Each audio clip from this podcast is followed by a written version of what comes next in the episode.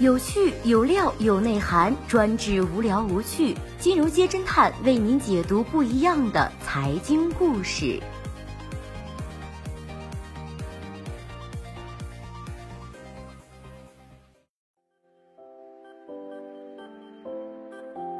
最新关注到的是，王思聪真变老赖，揭秘他和游戏主播曹越的江湖恩怨。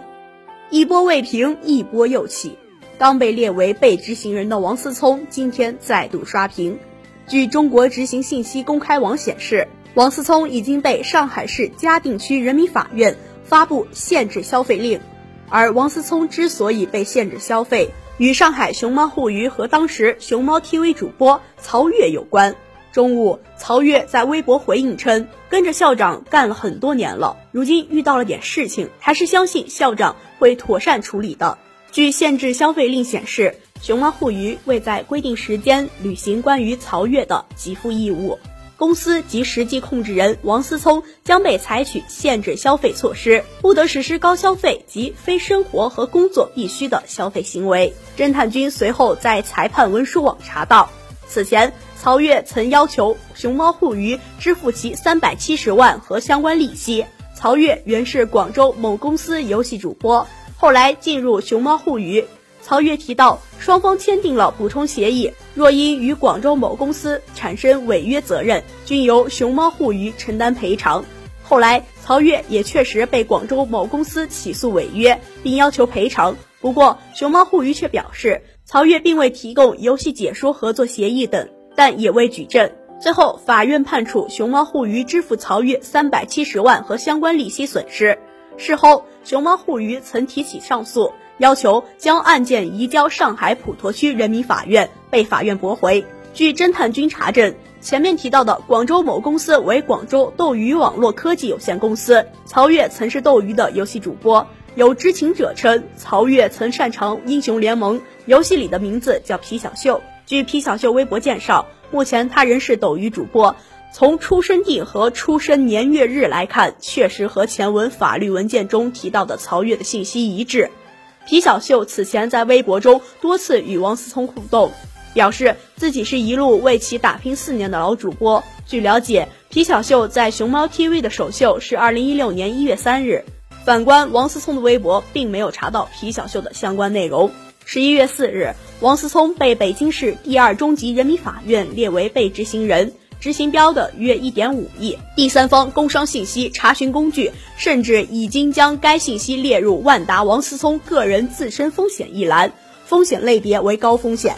据天眼查显示，王思聪实际控制的公司多达一百零八家，周边风险提示也颇多，达九百四十九条。而他担任实控人的熊猫互娱已分别被法院三次列为失信被执行人。他担任高管的乐视体育文化产业发展有限公司也被列为失信公司，被执行人。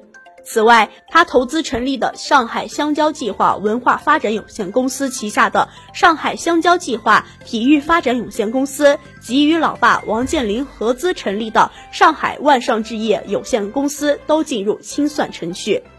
屋漏偏逢连夜雨，王思聪担任高管或股东的多家公司股权也遭受冻结。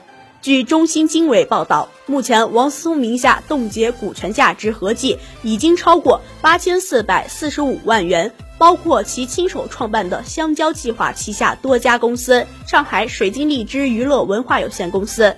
最近一次则是十月十八日，王思聪的北京普思投资有限公司被曝股权遭冻结。据了解，普思投资二零零九年成立，由王思聪百分之一百持股。它是一家私募股权投资公司，目前投资规模达三十亿人民币，主要投资除了地产、路况以外的创业型和成长型企业。